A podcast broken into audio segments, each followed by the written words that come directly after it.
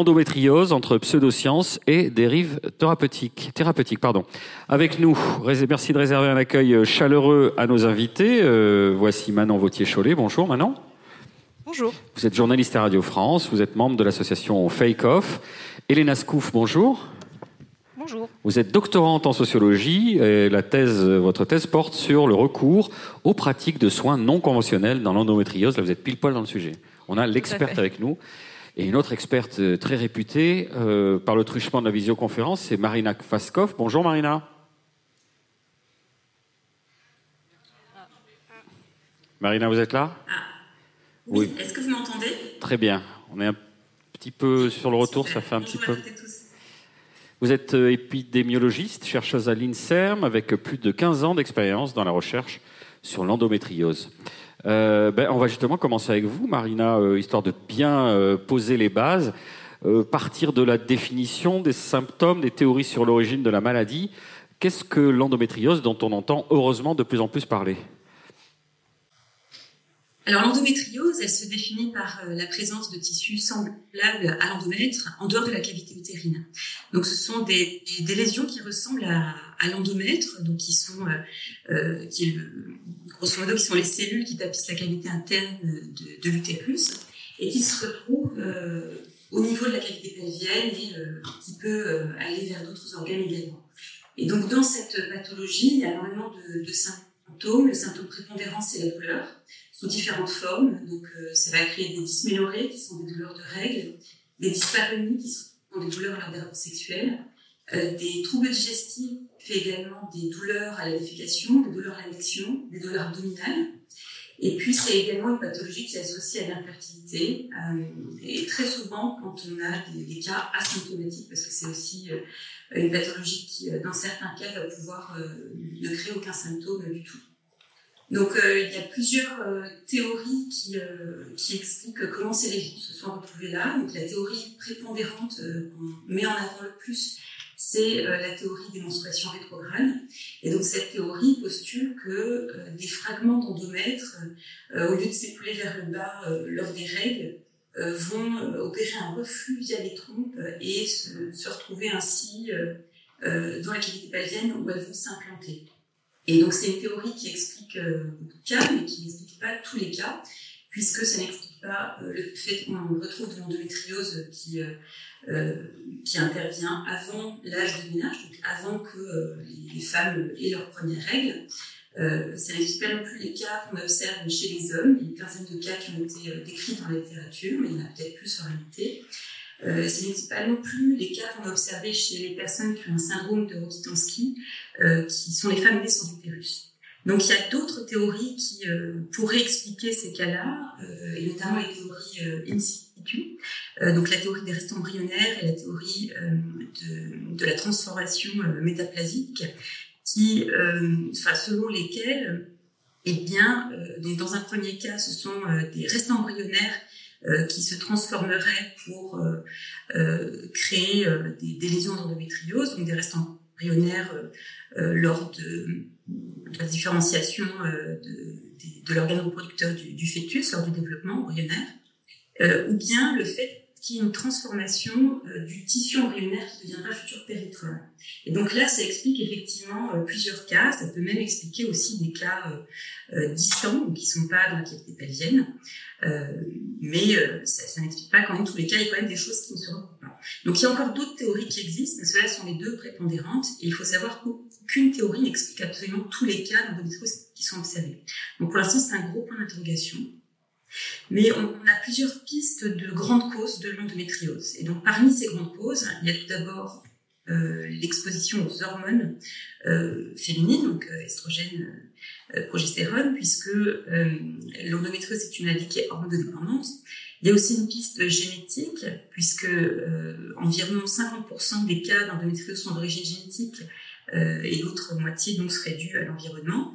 Il y a de nombreux cas qui ont été décrits euh, d'agrégation familiale, donc de plusieurs membres d'une même famille qui sont euh, atteints, avec plusieurs facteurs génétiques qui ont été décrits aussi dans la littérature. Et puis, euh, on a aussi d'autres pistes. Donc, il y a la piste immunitaire euh, et inflammatoire, euh, parce que donc l'endométriose, c'est une maladie qui chronique inflammatoire, donc qui occasionne une réponse inflammatoire importante. Et c'est très lié au système immunitaire aussi, puisque en fait, donc le, le système immunitaire doit un petit peu se éliminer ces lésions qui, euh, qui sont dans la cavité qui n'arrivent pas à éliminer. Et euh, on ne sait pas euh, très bien si c'est parce qu'on a un problème immunitaire qu'on peut développer l'endométriose ou bien parce qu'on a l'endométriose qu'on développe des troubles de, la réponse immunitaire. Mais en tout cas, voilà, tout ça est très lié. Et il y a une autre piste qui est celle des perpétuants endocriniens, dont on parle beaucoup et de plus en plus, et qui est très plausible dans le cas d'endométriose, puisque c'est une maladie hormonodépendante et que donc la moitié des cas sont d'origine hormonale et notamment lorsque ces expositions ont lieu euh, au cours du, développement et des jeunes. Alors là, on, a bien posé euh, les bases, merci beaucoup. Euh, c'est une maladie chronique, est-ce qu'on peut la freiner, est-ce qu'on peut l'accompagner? Qu'est-ce qu'il y a actuellement comme, comme proposition thérapeutique? Alors, les traitements qui sont proposés, donc ce sont des traitements qui ne vont pas venir nécessairement apporter une, une euh, des lésions, mais très souvent on va traiter les symptômes. Donc le premier traitement qui est proposé, donc euh, si les antalgiques n'ont pas fonctionné, ça va être euh, les traitements hormonaux, comme la pilule contraceptive ou bien les progestatifs par exemple. Et donc certaines patientes vont répondre très bien au traitement hormonal, et donc ça, va très bien se passer. Mais certaines fois, il n'y a pas de, de, réponse au traitement hormonaux. il y a aussi certains euh, événements euh, secondaires, certains effets secondaires de, de ces traitements faire ça avant ça. Euh, en étant, voire ouais, même très handicapants, on a vu récemment que Ensuite, on avait liés à, enfin, certains sont liés à risque d'être ménagement, par exemple. Euh, donc voilà, ça c'est un premier point, donc les traitements mono. Ensuite, quand ça ne fonctionne pas, quand il y a vraiment euh, des douleurs qui sont résistantes aux traitements hormonaux, euh, chez certaines femmes, euh, on va proposer une chirurgie. donc, on essaie de plus en plus de décaler les chirurgies aussi, d'en faire le moins possible. Et là encore, chez certaines femmes, ça va aller très bien et, d'autres, les, douleurs vont continuer, voire s'empirer parfois, malheureusement. Et donc, ensuite, bah, il y a assez peu de euh, de, pistes thérapeutiques conventionnelles. Euh, et donc c'est là que les femmes vont souvent se tourner vers euh, des thérapies alternatives et complémentaires. Oui, justement, on va en parler. Pourquoi est-ce qu'on recourt on, a recours à ces, thérapies alternatives et, complémentaires? Alors, on le sait, enfin, on va peut-être le rappeler aussi que c'est une maladie qui était longtemps méconnue, qui a été longtemps minimisée, qui touche évidemment majoritairement les femmes, et à ce titre, qui a longtemps peut-être pas assez été prise au sérieux par, euh, par la médecine, euh, des violences médicales, du, du, paternalisme, de la minimisation de la, de la douleur. Donc là, on a euh, finalement un terrain particulièrement propice à se tourner vers autre chose, Elena. Oui, bah, vous avez presque tout dit. oui, en fait. Est-ce, qu'on vous est-ce que vous l'entendez bien? Oui, ok, super. Parfait, pardon. Alors euh, oui, en fait, euh, nous, on a fait une étude euh, donc, sur le recours aux thérapies alternatives dans l'endométriose, pardon, dans la cohorte comparant endométriose. Et une des choses qu'on a pu identifier, c'est qu'un des déterminants du recours aux thérapies alternatives, ça va être l'insatisfaction vis-à-vis de la prise en charge médicale. Et comme vous l'avez dit, cette insatisfaction, elle peut être due à plein de choses. L'endométriose, on peut considérer que c'est une maladie qui est à la fois mal comprise, mal connue et mal traitée elle est euh, mal comprise parce que, comme l'a dit Marina, il n'y a euh, pas vraiment de théorie à l'heure actuelle qui fait consensus pour euh, expliquer la maladie. Et ça, forcément, déjà, ça laisse la place à d'autres théories alternatives qui vont pouvoir s'immiscer et proposer d'autres explications aux patientes. Et on ne va pas forcément avoir de très bonnes réponses à, apporter à ça, vu qu'il n'y a pas de consensus scientifique. c'est une maladie qui est mal connue, notamment par les professionnels de santé. Euh, le diagnostic, euh, il est très long pour l'endométriose, c'est de 7 ans en moyenne. Il y a certaines études qui parlent de 10 ans. Donc il faut imaginer 10 ans de souffrance pour les femmes, c'est euh, vraiment horrible. Cette, errance diagnostique, elle est due à plusieurs choses. Donc déjà, les médecins, quand on va leur présenter les symptômes de l'endométriose, ils vont pas forcément reconnaître qu'on parle d'endométriose et ils vont pas forcément orienter les patientes vers la maladie, enfin vers un diagnostic de la maladie. Et même une fois que le, que le médecin va se mettre sur la piste de l'endométriose, le diagnostic ne va pas être immédiat parce que le diagnostic il se fait principalement par imagerie, donc une échographie pelvienne ou une IRM pelvienne, mais encore faut-il que le radiologue soit formé à repérer l'endométriose. Donc en fait, vous allez avoir des patientes qui vont faire une IRM euh, et, en fait, euh, le, radiologue va leur dire qu'il n'y a rien sur l'IRM, que tout est normal. Et des mois, des années plus tard, elles vont faire relire par un spécialiste qui va dire Mais si, vous avez des lésions ici, ici et ici.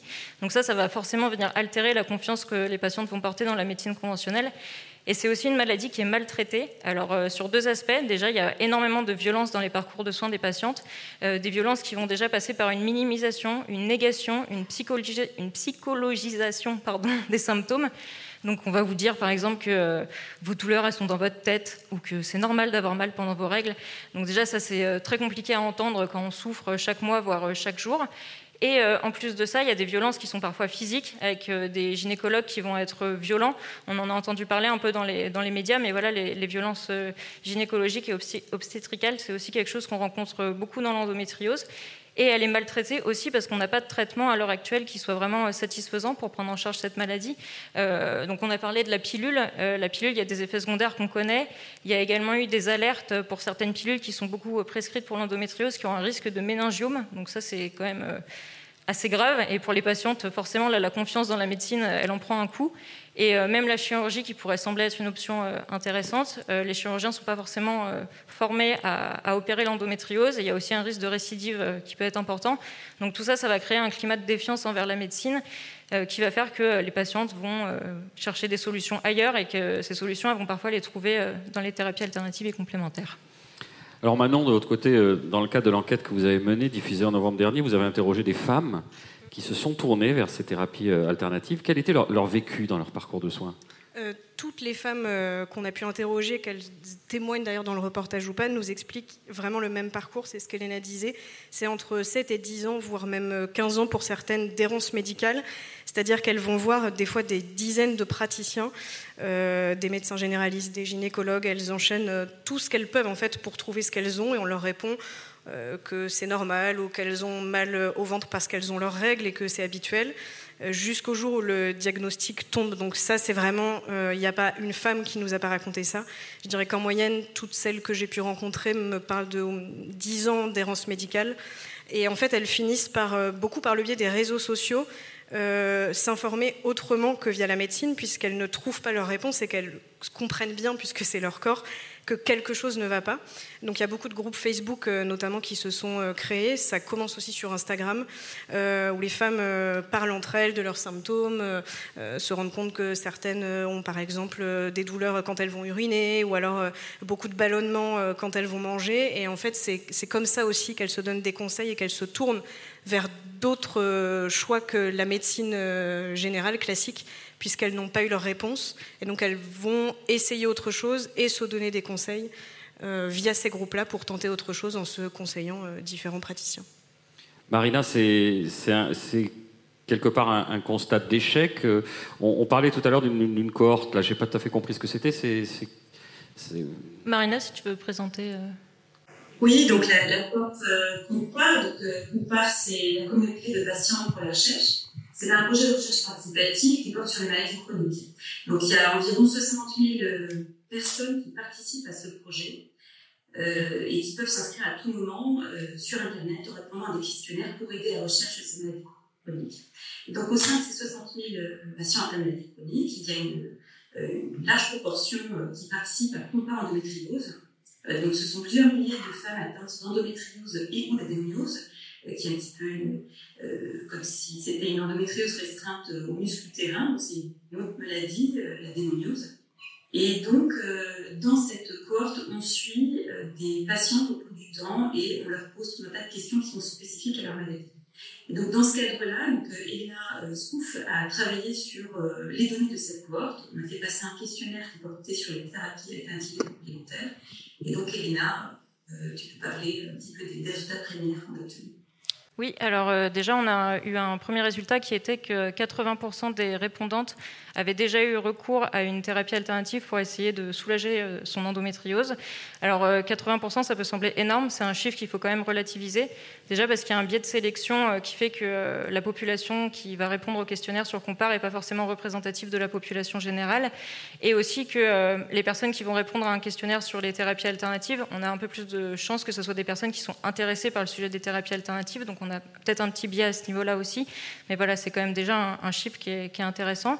Euh, on a aussi pu voir que, quelles étaient les thérapies euh, qui étaient les plus euh, utilisées par les participantes. Donc, en premier venait loin devant les autres l'ostéopathie, avec plus de 60% des répondantes qui avaient eu recours.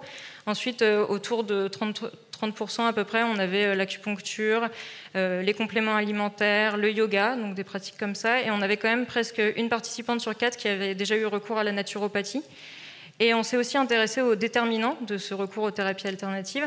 Et donc, ce qu'on a identifié, euh, c'est que, euh, à la fois donc l'insatisfaction, comme je disais, envers la médecine conventionnelle, mais aussi euh, l'insatisfaction vis-à-vis du gynécologue qui prenait en charge l'endométriose, favorisait le recours aux thérapies alternatives, tout comme le délai diagnostique, que ce soit en termes d'années ou de nombre de professionnels qu'il avait fallu consulter pour pouvoir être diagnostiqué. Donc ça, c'est vrai que c'est des éléments qui viennent aussi un peu expliquer le recours. Alors, dans, les soins et les théories qui sont proposées par euh, ces, thérapies alternatives, on entend souvent parler du, féminin sacré. Racontez-nous un petit peu, Manon, parce que ça revient euh, notamment sur Instagram. Oui, c'est ça. Alors, pour tout vous dire, moi, quand j'ai démarré l'enquête, euh, je ne pensais pas tomber sur autant de propositions sur ce fameux féminin sacré. C'est vraiment venu plus tard. en fait, l'idée globale, euh, je pourrais la résumer en disant que c'est des personnes qui expliquent aux femmes atteintes d'endométriose qu'elles n'ont pas cette maladie par hasard, donc qu'elles ont été choisies. C'est vraiment moi ce qu'on m'a expliqué parce que je me suis fait passer pour une malade dans le cadre de l'enquête. Euh, et on, voilà, on m'a expliqué ça, on m'a dit mot pour mot que si j'avais euh, par exemple l'endométriose, c'est que je venais révéler un problème euh, dans la lignée de femmes de ma famille, je venais révéler un conflit, et que si je réglais ce conflit par exemple avec ma mère ou ma grand-mère, mes lésions d'endométriose disparaîtraient. Donc c'est vraiment cette idée que on a été élu presque et que cette maladie nous donne une mission et que si on l'a, c'est parce qu'il faut qu'on règle des problèmes, donc avec aussi beaucoup de culpabilité parce qu'on est malade et on nous explique que c'est un peu de notre faute finalement.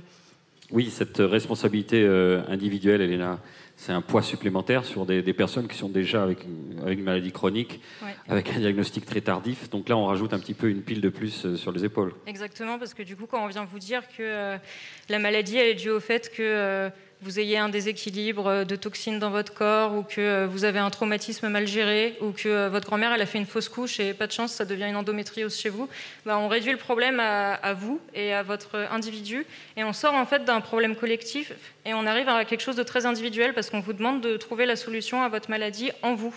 Et ça c'est aussi très dépolitisant parce que du coup au lieu de pouvoir euh, participer euh, entre guillemets à la lutte et pouvoir euh, s'insurger contre le fait qu'il n'y ait toujours pas de traitement pour l'endométriose qui soit euh, satisfaisant, qu'il y ait très peu de, fonds qui soient alloués à la recherche contre cette maladie. Et ben avec ces idées-là, on en revient à se renfermer sur soi et à justement pas participer à, cette espèce de colère collective qu'on pourrait avoir. Dans les dérives que vous avez mesurées, Manon, de votre côté, dérives thérapeutiques qui peuvent tendre un petit peu vers, vers les sectes, Qu'est-ce qui est ressorti un petit peu Des stratégies euh, sur Instagram, des, des stages euh, pas forcément accessibles à toutes les bourses, on va dire poliment oui, alors euh, vous le disiez déjà, ça passe beaucoup par les réseaux sociaux. Je me suis créé un compte Instagram.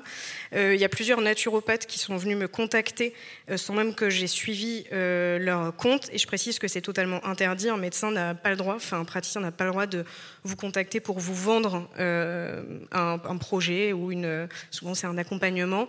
nous, dans ce qu'on a pu tester, il y a notamment une naturopathe qui nous proposait un accompagnement de trois mois pour 850 euros.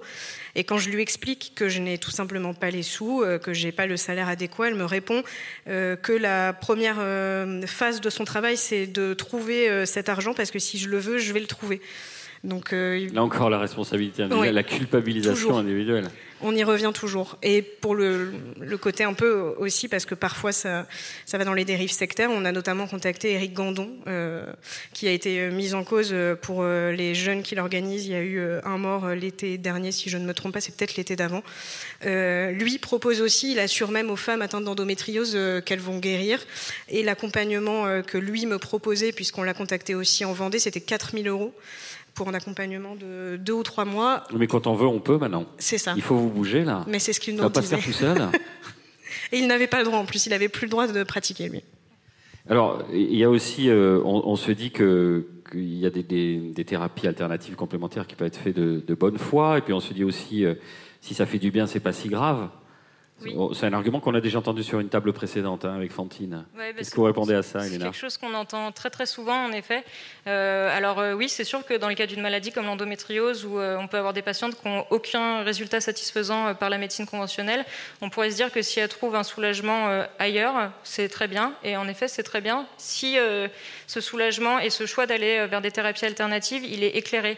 C'est-à-dire que la patiente, elle a bien été informée des limites de ces thérapies, de ce que ça pouvait lui apporter ou pas euh, de l'efficacité, euh, de ce qu'on sait de l'efficacité de ces pratiques-là, de ses origines, des théories qui sont associées, pour que vraiment ça soit un choix qui soit fait en connaissance de cause. Ce qui, euh, à l'heure actuelle, bon, on ne peut pas être sûr que ce soit vraiment le cas pour, pour toutes les patientes. Et il y a quand même des risques qui sont associés à ces pratiques. Alors c'est vrai que comme ça, quand on s'imagine une séance de Reiki où le praticien va garder sa main à 10 cm de vous, on a du mal à se dire qu'il peut y avoir un quelconque danger. Mais euh, déjà, avec euh, tout ce qui va être euh, les produits issus de la phytothérapie, on a un risque d'interaction médicamenteuse. Par exemple, le millepertuis est parfois recommandé pour traiter l'endométriose et on peut avoir une interaction avec les contraceptions hormonales qui sont souvent prises par les patientes atteintes d'endométriose. Et on a aussi tout ce qui va être les risques indirects. Donc là, on parlait de la perte d'argent. On peut aussi avoir une perte de temps un éventuel retard de prise en charge. Donc une patiente qui à la base va avoir des douleurs assez légères, qui va se tourner vers des thérapies alternatives. Les douleurs vont se chroniciser, elles vont être beaucoup plus difficiles à prendre en charge et quand elle va peut-être un jour revenir vers la médecine conventionnelle, et eh ben, la prise en charge sera beaucoup plus compliquée. Euh, donc tout ça, c'est des éléments qui quand même, euh, il faut informer les patientes sur, sur ces risques-là et euh, en plus du risque de dérive sectaire dont on a un peu parlé. Alors, est-ce qu'on peut mettre tout le monde dans, dans le même panier Parce qu'il peut y avoir des, effectivement, je l'ai dit tout à l'heure, mais euh, des, personnes qui veulent bien faire, qui veulent aider, qui sont remplies de bonne volonté, et, qui proposent ce genre de thérapie. Voilà, c'est pas uniquement des, des, gourous Exactement. C'est vrai que euh, l'endométriose, ça, concerne au moins 10% euh, des femmes en âge de procréer. Donc on s'imagine que voilà, c'est un, business qui peut être énorme, c'est un marché euh, très important, même en dehors du, des thérapies alternatives, même pour tout ce qui est pharmaceutique, ça représente une part énorme de la population. mais il faut bien prendre en compte qu'il y a quand même une partie des personnes qui pratiquent les thérapies alternatives qui le font tout à fait de bonne volonté dans le but d'aider.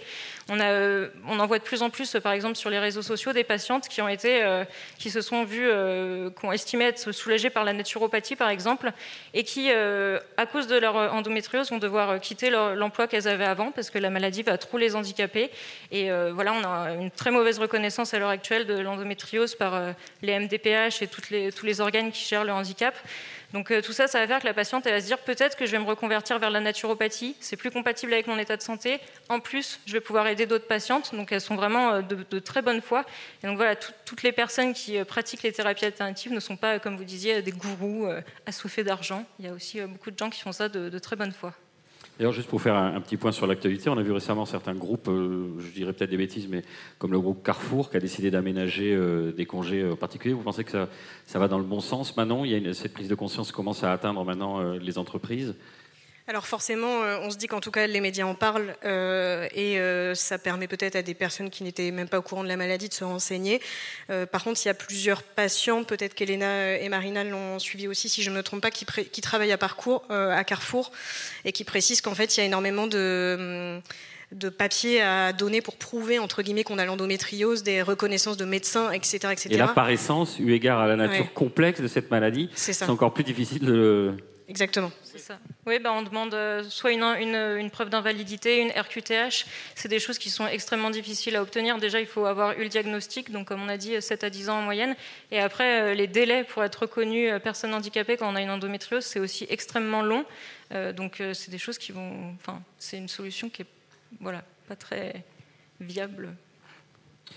D'accord. Comment est-ce qu'on fait pour remédier à tout ça Pour essayer de faire revenir les patientes vers des thérapies plus, plus classiques on fait de la prévention, on fait de la formation. Sur, sur quel levier on peut agir? Alors ça oui, c'est des premiers leviers, faire de la prévention auprès des patientes sur les thérapies alternatives pour justement qu'elles soient bien informées euh, de ce qu'elles peuvent en attendre, euh, des risques éventuels, euh, voilà, que ce soit vraiment un choix éclairé de leur part et que ce soit vraiment une décision qui vienne d'elles et pas d'autres personnes.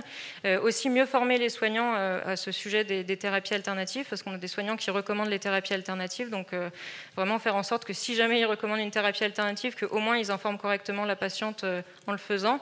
Mais ça, c'est des solutions de surface. il y a des soignants qui recommandent Oui. Mais ce n'est pas à l'encontre de leur. Euh, c'est à l'encontre euh, de la charte d'une déontologie professionnelle. Oui, théoriquement. Mais oui, dans la plupart des centres endométriose, en fait, on va vous recommander d'avoir recours à des thérapies alternatives. ça va souvent être de l'acupuncture, de l'ostéopathie.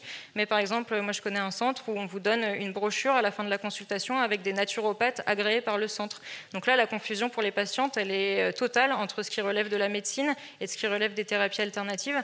Parce que quand on va voir un médecin, euh, il est censé être euh, dépositaire d'une autorité, d'un savoir médical qui fait qu'on n'est pas censé remettre en question ce qu'il nous, nous, préconise. Or là, quand on voit des médecins qui vont recommander des thérapies alternatives, ça pose quand même cette question de est-ce que les patients sont suffisamment informés sur ce qu'il y a autour? Évidemment, on, va avoir le problème du financement. Euh, Marina, je me tourne vers vous. On a besoin de plus de fonds pour la recherche. On a besoin d'investissements dans l'information, dans la sensibilisation. Vous qui avez cette vision sur, sur 15 ans, alors vous direz que ça va dans le bon sens, mais on, est au milieu du guet ou au contraire, euh, on est encore en train de ramer pour faire venir des financements? Euh, Effectivement, de, manière générale, la recherche en santé des femmes est extrêmement sous-financée. Euh, pour l'endométriose, euh, les choses sont vraiment en train de bouger. Donc déjà, depuis deux ans, euh, la Fondation pour la recherche en endométriose a été créée sous l'égide de, la Fondation pour la recherche médicale. Donc ça, c'est un point déjà extrêmement positif, puisque depuis deux ans, cette fondation attribue des financements à des chercheurs, qui pour la plupart d'entre eux, donc les, lauréats qui ont déjà été financés, sont des, des nouveaux chercheurs, des personnes qui ne travaillent pas encore sur la maladie, qui utilisent leurs compétences pour euh, euh, essayer d'avoir des connaissances nouvelles sur la maladie. Donc ça, c'est quelque chose qui va vraiment dans bon sens. Et puis, euh, il y a aussi, bien sûr, la stratégie nationale contre l'endométriose qui a été lancée l'année dernière et pour laquelle il y a un gros axe recherche qui, là aussi, va générer des financements. Donc, tout ça va vraiment dans le bon sens. Mais c'est vrai que jusqu'à présent, les, choses ont été euh, vraiment très très lentes. Et du point de vue de l'information et de la sensibilisation et de la reconnaissance de cette pathologie également. Euh, jusqu'à il y a euh, peut-être 5 ans, on parlait très peu de la maladie, on en parlait surtout au mois de mars, parce que mars c'est le mois de l'endométriose. Et enfin, moi, je, travaille sur la maladie depuis 2005, depuis maintenant 18 ans, et j'ai vraiment vu un avant et un après à un certain moment. Et je dirais que ça a vite. Euh, mais tout ça euh, s'opère un petit peu dans un contexte de, euh, de révolution menstruelle, de révolution des, patients, des patientes, qui prennent beaucoup plus la parole. Et il faut souligner qu'il y a énormément de travail de sensibilisation, d'associations de patientes, de patientes indépendantes, et puis aussi de célébrités qui ont cette maladie, qui ont pris la parole pour dire, voilà, moi j'ai cette maladie, c'est un problème. Donc euh, maintenant, on peut vraiment beaucoup, beaucoup de maladie. C'est pas pour ça que, que c'est encore euh, suffisant, euh, parce qu'il y a encore déjà beaucoup de monde qui ne connaît pas la maladie, beaucoup d'experts pas encore formés. Et là encore, dans les travaux de la stratégie nationale, il y a un axe qui concernait la formation des professionnels de santé, grâce auquel depuis 2020, l'endométriose est inscrite au plan de formation médicale. Donc ça, c'est très positif. Mais bon, ça souligne aussi qu'avant ça, euh, ça n'était pas vraiment. Et euh, comme euh, le disait Elena, effectivement, je, pense que on n'a pas forcément conscience, enfin, le, monde médical et le monde scientifique n'a pas forcément conscience de, de, tout ce à quoi les patients sont exposés. les patients sur les réseaux sociaux, ou bien quand elles vont essayer de, s'échanger euh, des, bons procédés parce qu'en fait, euh, beaucoup de patientes ne trouvent vraiment pas de, soulagement à la douleur. Ce sont des douleurs extrêmement handicapantes avec lesquelles elles vivent au quotidien, parfois jour et nuit. Euh, donc, au bout d'un moment, quand on est dans cette situation, on est un petit peu prêt à tout pour avoir un, soulagement de, ces douleurs et retrouver une, qualité de vie normale. Donc, on peut vraiment parler aux patients, bien sûr, de se tourner vers ces, thérapies. Et les médecins, je pense, n'ont vraiment pas conscience de ça. Donc, comme le disait euh, une sensibilisation de ce point de vue-là est aussi très importante. Moi-même, je dois avouer que euh, je n'avais pas conscience de l'ampleur du problème et que j'en ai pris conscience très récemment, euh, et notamment quand on a commencé à travailler ensemble avec Elena sur, sur ce sujet. Et effectivement, ça me paraît être un point extrêmement important que d'informer davantage la population et y compris les, communautés euh, médicales et scientifiques euh, de ce problème de, la montée en fait, des dérives sectaires associées à ces thérapies. Alors j'ai une question un petit peu bateau, vous m'excuserez par avance. On en est où de l'état de la recherche? Est-ce qu'on aurait euh, un horizon particulier, des raisons d'espérer Oui, bien sûr, on a toujours des raisons d'espérer comme je viens de le dire, il y a vraiment des choses très positives qui sont passées pour la recherche sur l'endométriose euh, récemment. Euh, et donc, on sent vraiment que les choses vont dans le bon sens. Euh, donc, ça va vraiment vers le positif. L'état de la recherche actuellement, malheureusement, enfin, je vous ai parlé de grandes pistes de causes d'endométriose, par exemple, mais dans les faits, on n'a pas encore réussi à, vraiment identifier les, les, causes de la maladie. Et c'est très compliqué quand on ne connaît pas les causes d'une pathologie parce qu'on a du mal à savoir euh, vers où aller, vers quelle piste aller pour proposer des solutions thérapeutiques émotionnelles, justement. Donc, c'est pour ça qu'on a besoin de plus de fonds pour la recherche, pour vraiment essayer de mieux comprendre d'où vient cette maladie et qu'est-ce qui la cause, pourquoi certaines personnes la développent et d'autres personnes ne la développent pas. Et euh, euh, oui, je ne sais plus ce que je voulais dire d'autre, mais effectivement, il y a vraiment beaucoup de choses qu'on ne. Voilà, c'est ça que je voulais vous dire, c'est que c'est une maladie qui est extrêmement complexe. Donc, euh, la raison aussi pour laquelle on n'a pas encore suffisamment progressé, c'est que c'est une, pathologie euh, à laquelle est associé un diagnostic très important, euh, 7 à 10 ans en moyenne, euh, pour laquelle il faut vraiment un expert pour la détecter. Donc dans les études, si on fait des études qui comparent des malades et des non-malades, on a du mal à être sûr que le groupe des non-malades sont vraiment des non-malades. Donc ça, ça dilue un petit peu aussi les associations qu'on essaie d'étudier. C'est une pathologie qui est extrêmement hétérogène, que ce soit en termes d'apparence, en termes de présentation des lésions, en termes de localisation des lésions, euh, en termes de, forme de la maladie, puisqu'il y a différentes formes euh, qui existent, euh, en forme de réponse, en termes de, réponse au traitement entre les patientes.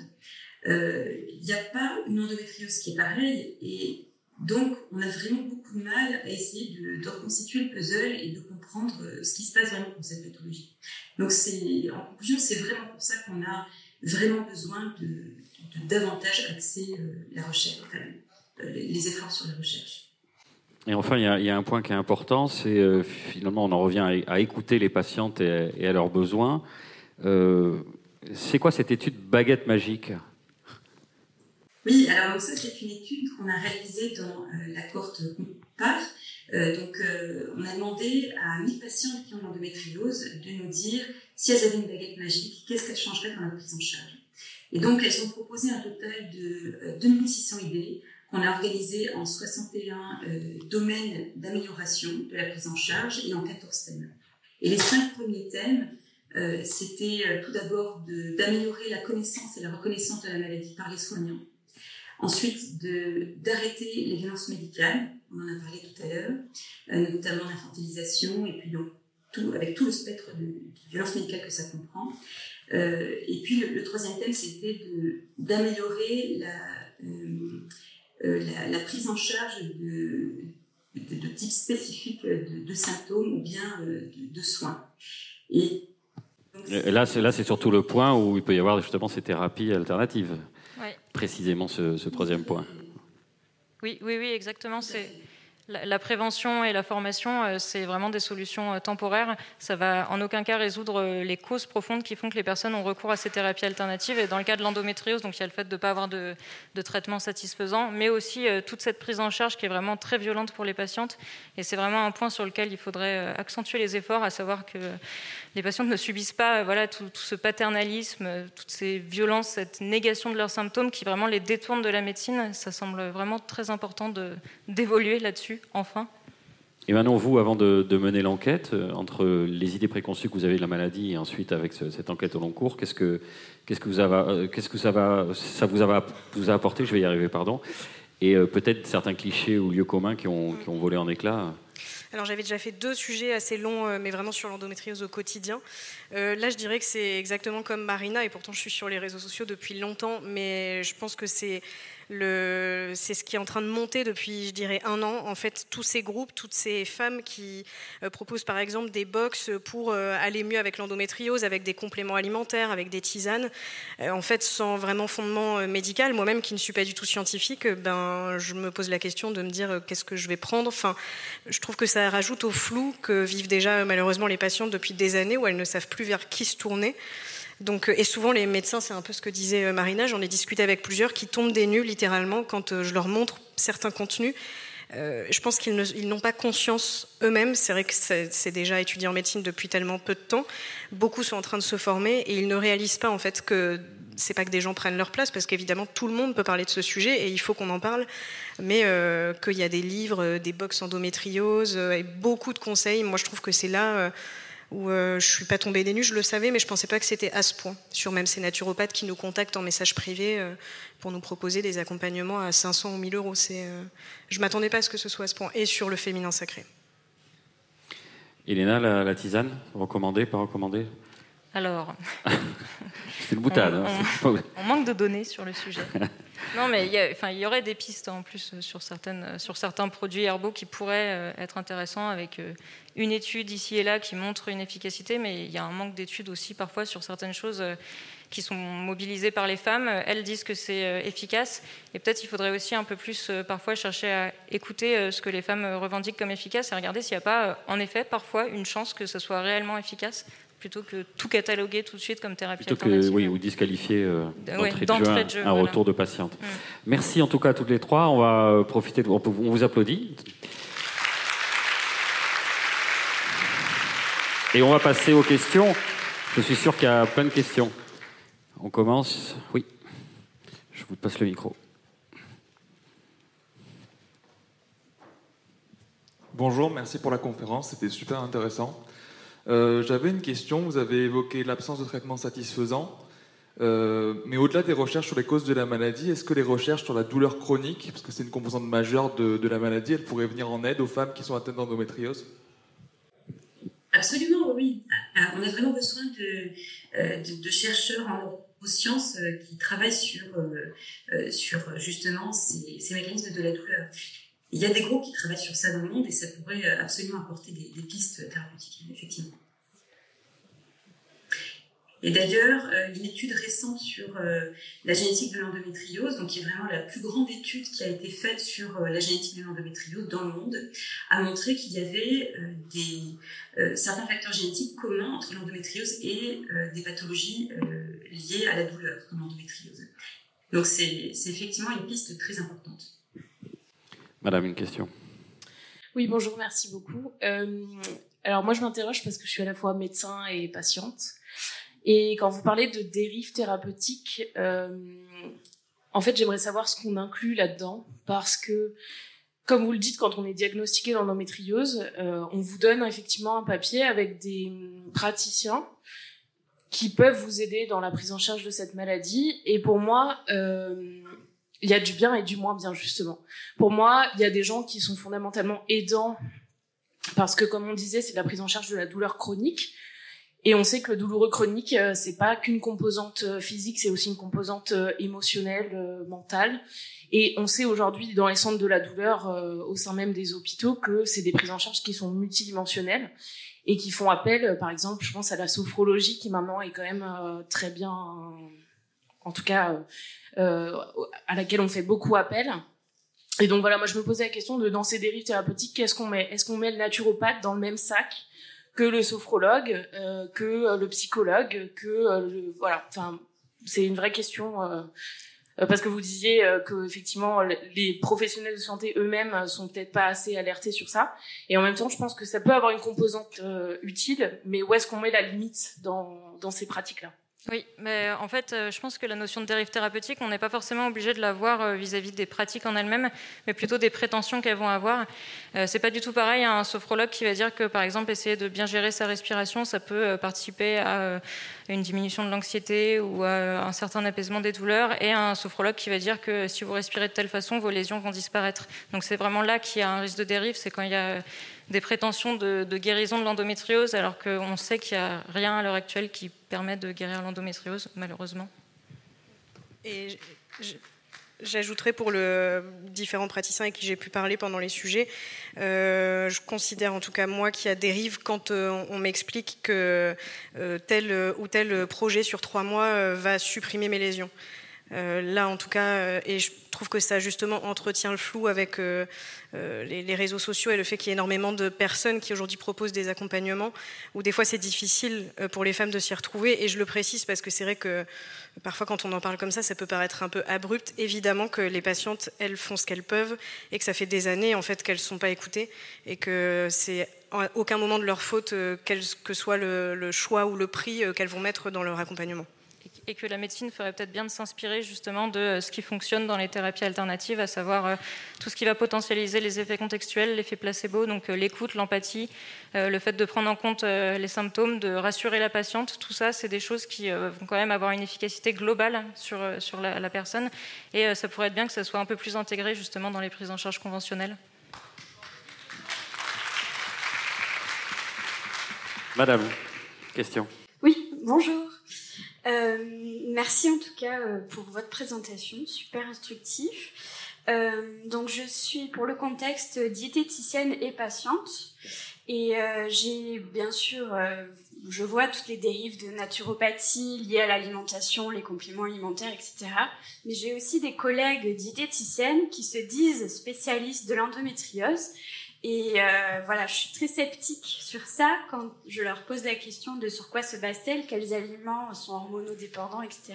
Donc, est-ce qu'il y aurait des études sur l'impact de l'alimentation sur la maladie ou sur les traitements ou voilà Est-ce que euh, est-ce qu'il y a des études sur ça pour vérifier Est-ce qu'il y a quelque chose à faire pour euh, lors de crise ou pour prévenir Parce qu'on parle de d'alimentation anti-inflammatoire, mais je trouve ça ultra vague. Donc, euh, est-ce que, est-ce que Alors, vous euh, avez des données sur ça? Je ne suis pas experte de ce sujet-là. Je sais qu'il y a une euh, diététicienne qui est peut-être dans, dans, la salle, voilà, qui est là-bas, qui est experte de ce sujet-là, donc qui va peut-être pouvoir répondre à la question. C'est Marie-Ange Barbier, je crois qu'elle est là-bas. Je ne sais pas si elle veut prendre la parole.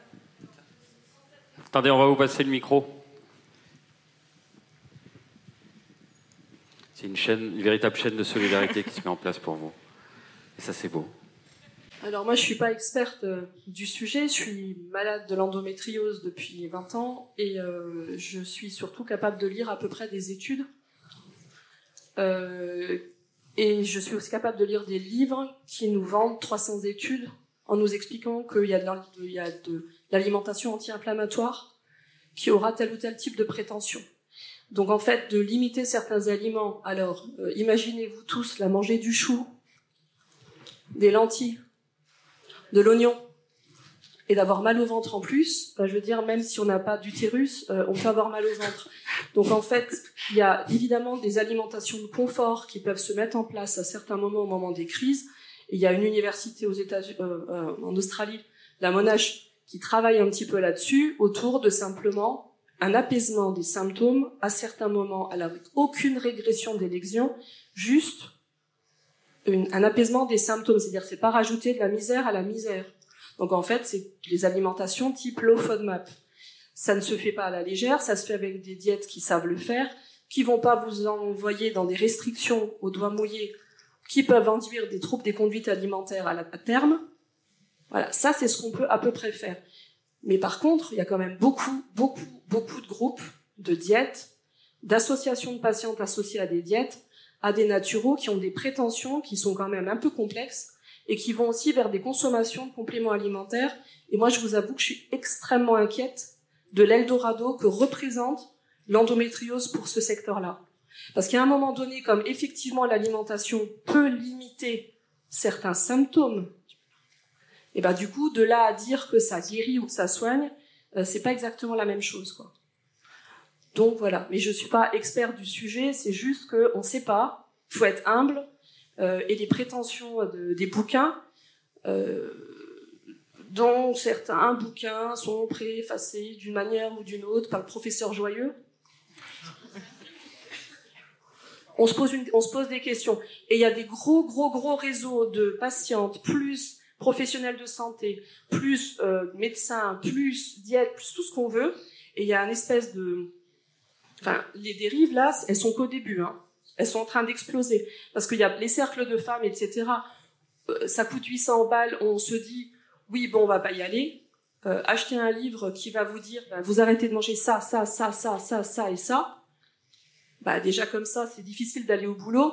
Euh, s'il faut gérer vos enfants, etc., si vous avez la chance d'en avoir, parce que, enfin, chance d'en avoir, les gens font comme ils veulent. Les, les femmes qui sont infertiles, elles sont infertiles, mais il y en a certaines qui arrivent à avoir des enfants, mais elles ont quand même des douleurs. Moi, j'ai eu quelqu'un au téléphone hier qui me disait, quand elle passe aux toilettes, on dirait une scène de meurtre. Quand vous devez gérer tout ça, et qu'en plus on vous interdit de manger ceci et cela, ça devient extrêmement compliqué. Donc nous, notre rôle de diététicienne, c'est quand même bah, que les gens soient à peu près bien euh, dans leur vie. Et on ne sait pas quoi faire parce qu'en interne, il y a un souci. Enfin, en tout cas, moi, dans mon métier, dans notre métier, il y a un souci. Merci pour votre euh, apport et votre témoignage. On va prendre une question ici. Merci.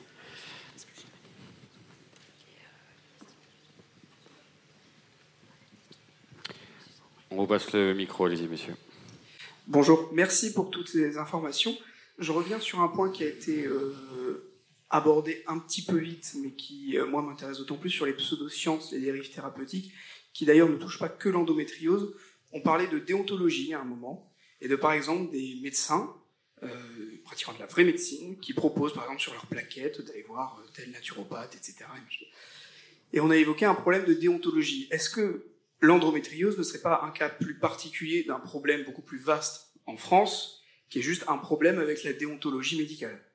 C'est-à-dire que euh, le médical ne se fondant pas sur le bon sens, mais sur des études scientifiques qui entérinent l'efficacité, par exemple, ou pas d'un traitement et l'origine des maladies, ou l'origine en tout cas de, de, leurs symptômes, euh, est-ce qu'il n'y aurait pas un problème sur juste la gestion de ce que les autorités permettent comme accès aux soins aussi? Est-ce qu'il n'y aurait pas une responsabilité d'État sur pourquoi on laisse des gens accéder à des dérives alternatives qui, et là je prends un exemple parmi d'autres de mise en défaut, qui peuvent faire dépenser 4000 euros en deux mois et n'avoir aucun effet escompté.